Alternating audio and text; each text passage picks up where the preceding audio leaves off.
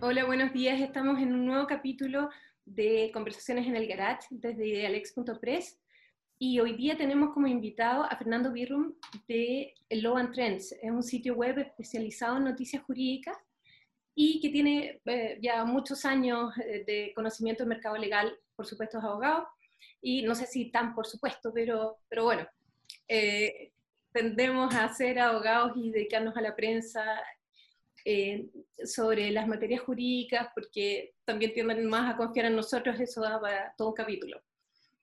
Y quería, hemos, hemos ido, Fernando, analizando distintos ángulos de la crisis eh, muy cortito, sabemos que no alcanzamos a verlo todo, pero eh, hemos visto desde arbitraje online hasta eh, comunicaciones legales, y esta vez quería verlo desde el punto de vista de la prensa. Cuéntame, ¿cómo lo ves tú? Desde, ¿qué, qué, qué cambio has visto en este tiempo? Hombre, digamos que, bueno, primero buenas tardes a todos. digamos que en estas últimas ocho semanas, que es cuando se ha puesto en marcha todas las acciones en materia del coronavirus y materia legal, eh, lo que ha habido es una gran evolución normativa, digamos que ha creado una especie de código, en el caso de España, eh, todo lo que es aparejado al, sistema de alarma que tenemos en marcha, al estado de alarma que está en marcha, y que ha incrementado el número de contenidos, de materias en las que se publican en toda la prensa legal porque hay una necesidad de estar al día eh, brutal, porque los cambios son, mm, te diría, de día a día, a veces de semana a semana, pero el estado de alarma nos lleva a, una necesidad de saber qué normas se aplica ahora y qué tenemos que hacer como ciudadanos, como empresas o, o como juristas en nuestro caso. ¿no?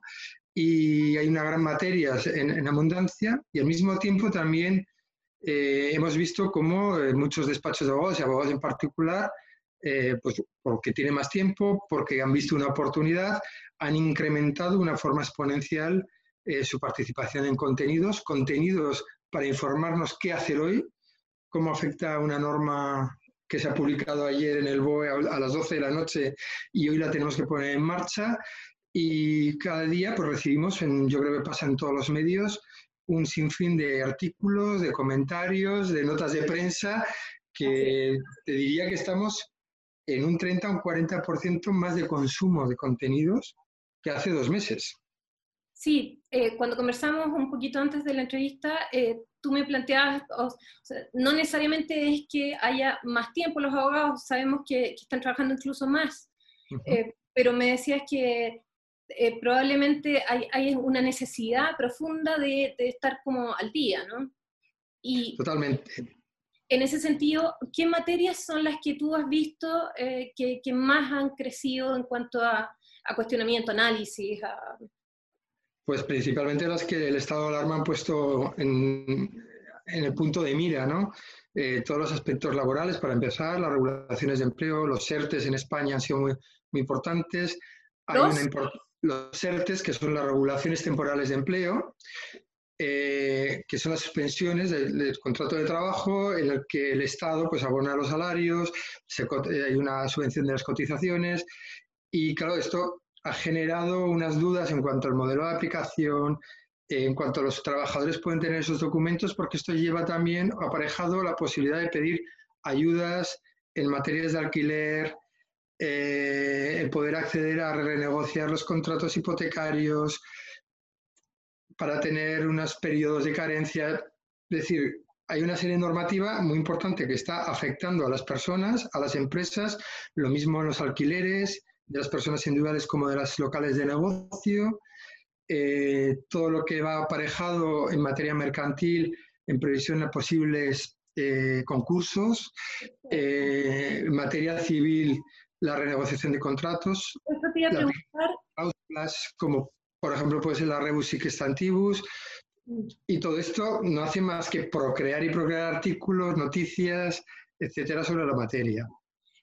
Justamente en, Chile, bueno, el, tema de los alquileres, el tema del cambio de las circunstancias en los contratos, o lo que llamamos acá teoría de la imprevisión, y el caso fortuito, fuerza mayor, junto a la materia laboral, es de lo que más se está hablando y arrasa como si fuera la materia más sexy del mundo. Eh, es increíble. Es evidente. Luego, claro, no hay que olvidar todo lo que va aparejado las multas que se están poniendo eh, por no cumplir la normativa del confinamiento y que llevará en los próximos meses un sinfín de recursos, porque claro, eso está abierto. Además de todo lo que pueda generar la posible responsabilidad patrimonial de la Administración, tanto en la gestión de los trabajadores, médicos, enfermeros, etcétera, por eh, fallecimientos. Fernando, eh, para terminar la entrevista, eh, justamente quería ir a esa parte, a, cómo ves tú que se va a dar, eh, la, en qué se va a enfocar la prensa jurídica en, en, los próximos futuro. seis meses, un año, digamos. Eh, hoy están en estos temas que acabamos de hablar, pero, pero se vienen otros. Sí, sí, ahora, ahora mismo lo más inmediato que está pasando en España es todo el proceso de, del colapso judicial, cómo poner en marcha la justicia. Pero claro, está el parón que ha habido, lo que se está poniendo en marcha y lo que va a venir, lo que estábamos comentando, de recursos a todas esas multas que se han puesto, a las nuevas reclamaciones que puede haber por responsabilidad patrimonial, tanto de la administración o incluso civil de los empresarios, por no guardar las medidas de seguridad de sus trabajadores. Es decir, va a haber un gran volumen importante de asuntos judiciales que van a llegar, más todo lo que puede cambiar el mundo laboral en la medida que el teletrabajo se ha puesto más allá incluso del confinamiento, en España se está hablando de dos meses eh, como una forma prioritaria, es decir, que prácticamente el verano va a estar eh, como un sistema eh, prevalente a lo que es el ir a trabajar, si es posible, hacer el teletrabajo, y eso también va a generar muchas dudas y conflictos, porque cómo se mide el tiempo de trabajo, si ahí se pagan horas extras, es decir, la conflictividad es evidente que va a seguir existiendo y que no todo el mundo la va a aplicar correctamente. Perfecto, te agradezco muchísimo tu tiempo. Fernando, un placer estar contigo siempre. Soy Sofía Martín y de Alex.press. Eh, espérenos a tu nuevo capítulo. Hasta luego. Muchas gracias.